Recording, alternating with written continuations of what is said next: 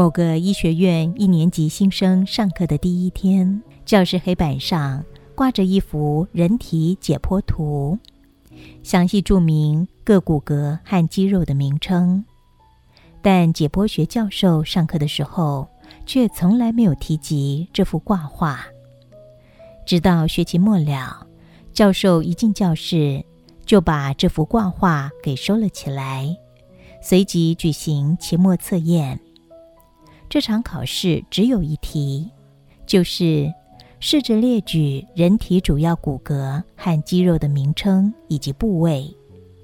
全班的同学群情哗然，纷纷的提出抗议说：“教授，你从来都没有教过这些课呀！”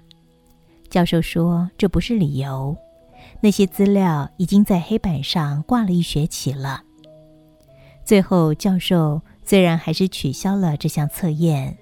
但是仍然语重心长地告诉学生：“请永远要记住，学习不是只学人家告诉你的东西。”故事分享到这儿，你有些什么样的感受呢？